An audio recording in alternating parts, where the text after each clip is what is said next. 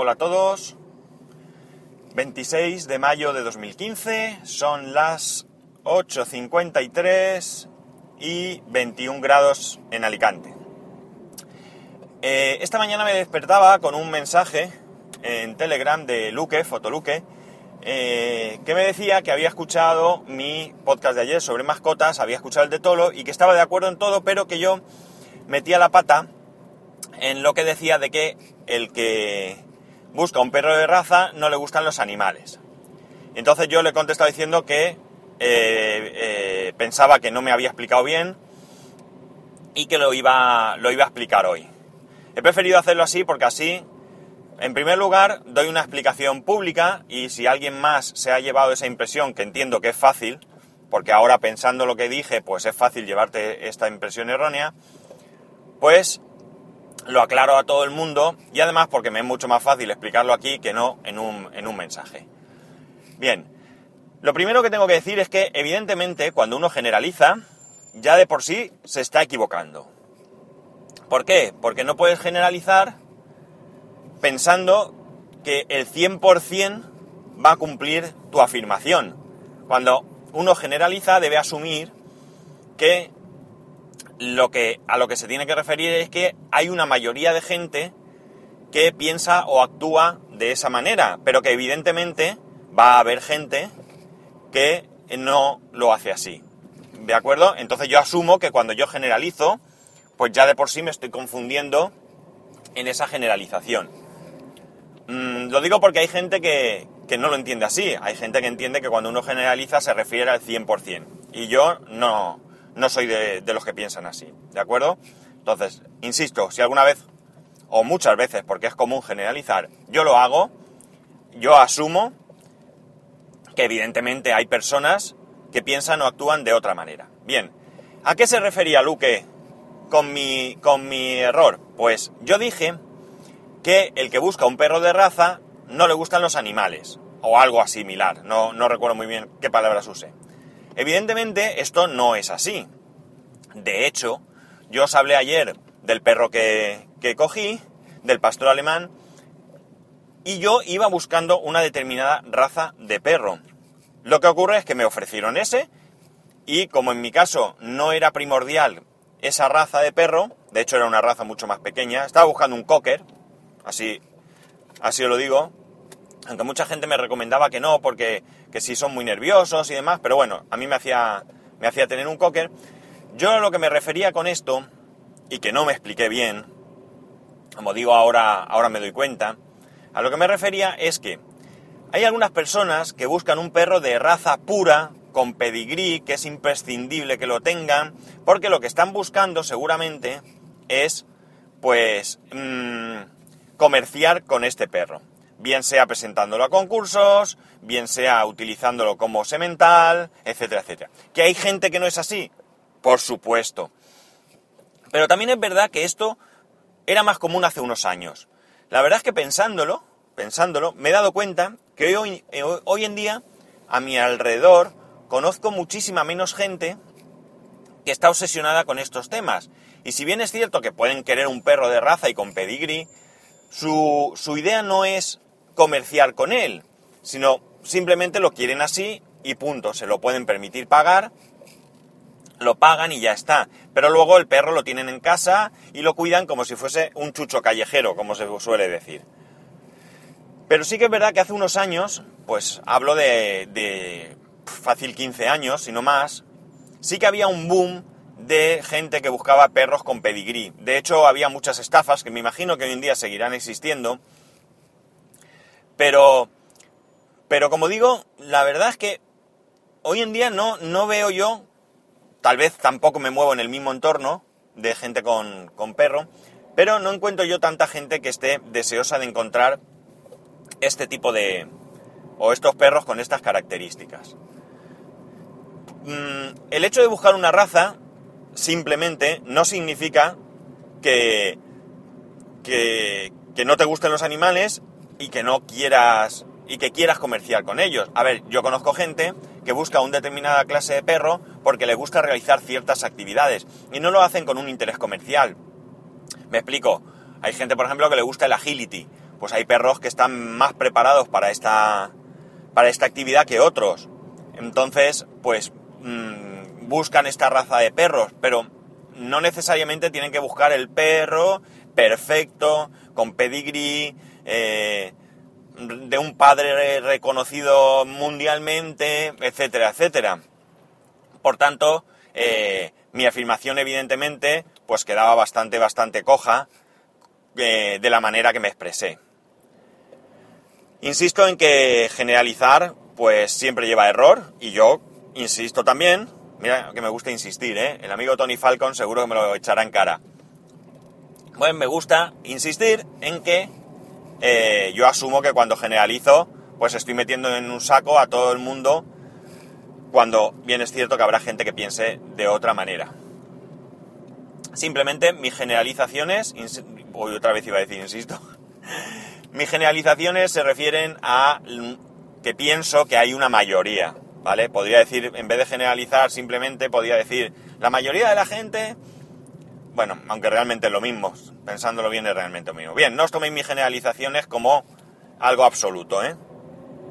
Sino simplemente como que pienso que sobre determinada cuestión hay más gente que piensa de una manera que de otra. Y espero que haya quedado aclarado.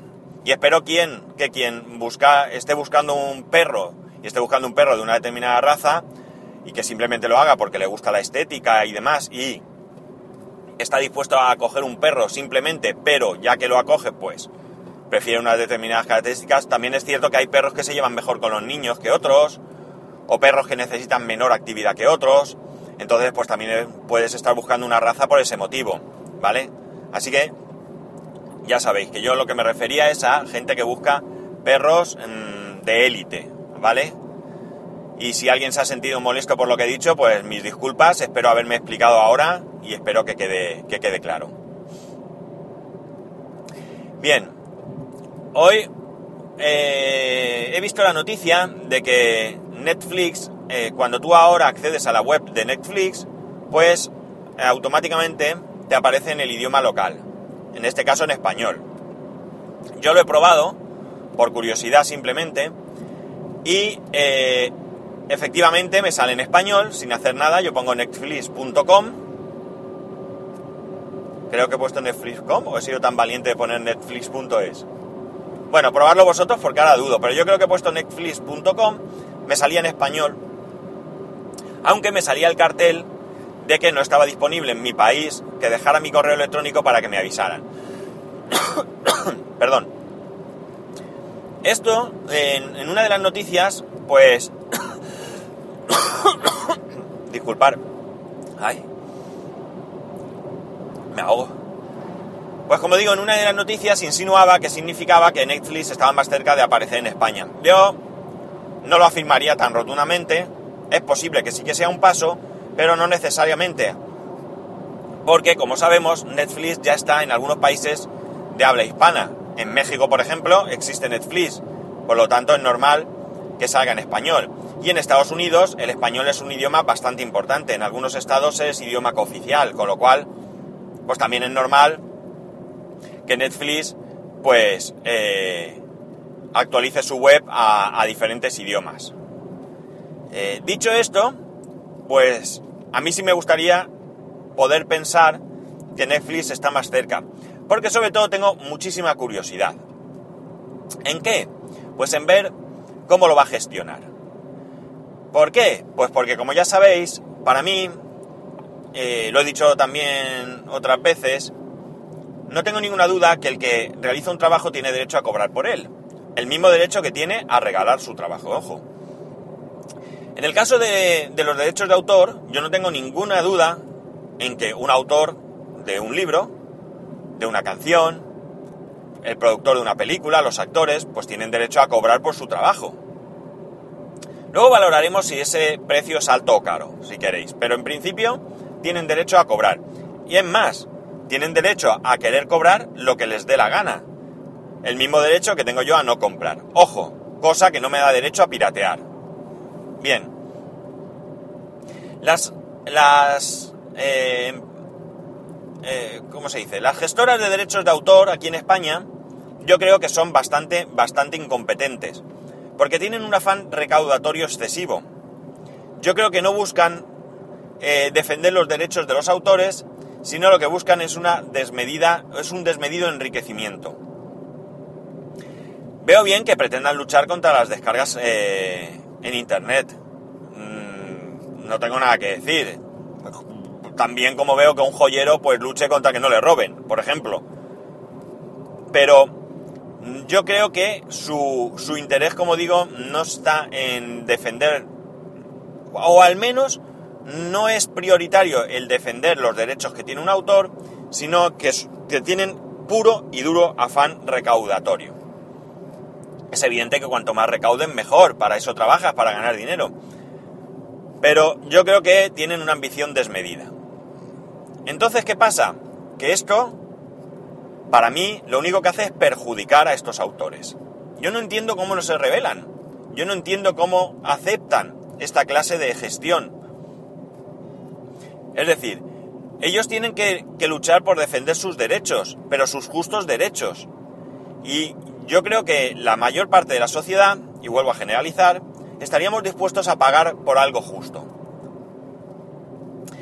Como digo, tengo curiosidad por ver cómo lo gestiona Netflix. En España no sería el primer servicio en streaming legal que, que iniciaría su actividad. Ya tenemos eh, Total Channel o Wacky TV, por ejemplo. El problema es que yo estuve dado de alta en Wacky TV y los contenidos pues son bastante pobres. Sí que es cierto que el precio tampoco es muy alto, son 6,99 euros.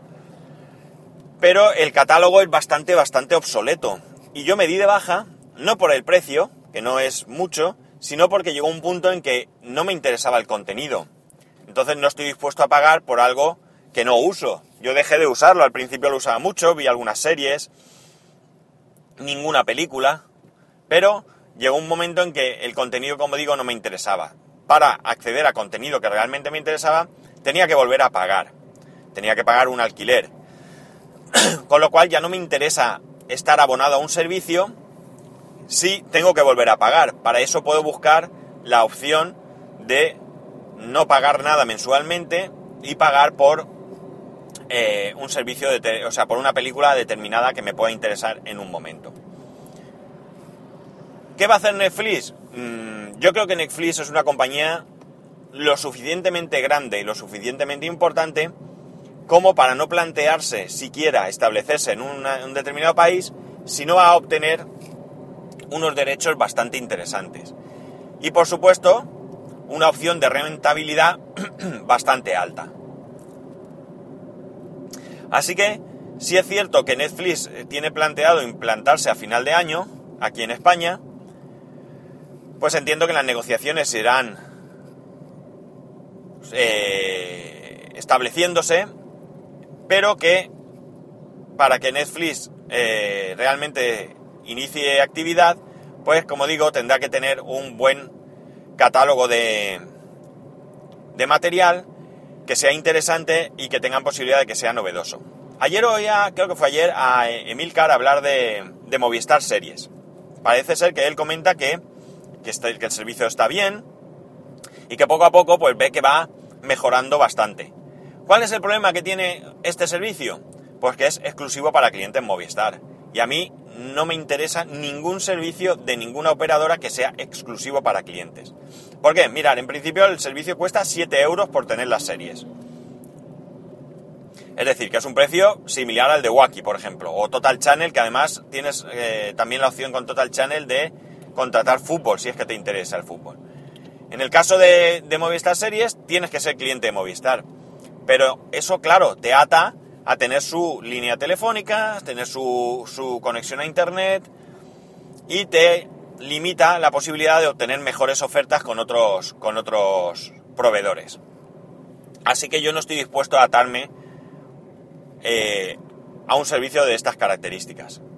Veo mucho, mucho más interesante que Netflix, Wacky TV, Total Channel, pues tuvieran un catálogo lo más amplio posible, lo más novedoso posible, dentro de, un orden, y a un precio, pues adecuado, qué sé yo. Yo casi preferiría a lo mejor pagar, en vez de 7 euros al mes por lo de Movistar Series, pues pagar 15 y tener eh, la libertad de irme cuando quiera.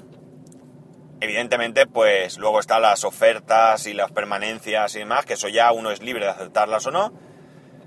Pero poder cambiar de proveedor cuando me, me, parezca o cuando me hagan una mejor oferta o cuando la calidad técnica pues sea mejor en mi zona de la que estoy usando. En fin, que tendremos que esperar, que tengo mucha curiosidad por Netflix en España y que espero que, que vengan, que vengan pronto, que vengan con un buen catálogo y que además anime el mercado, que no solo ellos tengan la exclusiva. Y referente a lo primero, espero haberme explicado bien, como he dicho. Si tenéis cualquier duda, por favor, os agradecería que no lo dejéis estar, que me lo, que me lo comentéis para que, para que lo aclare o confirme lo que he dicho y que vosotros lo tengáis claro. Ya sabéis que para poneros en contacto conmigo lo podéis hacer a través de Twitter y Telegram en arroba spascual o a través del correo electrónico en spascual arroba spascual.es. Un saludo y nos escuchamos mañana.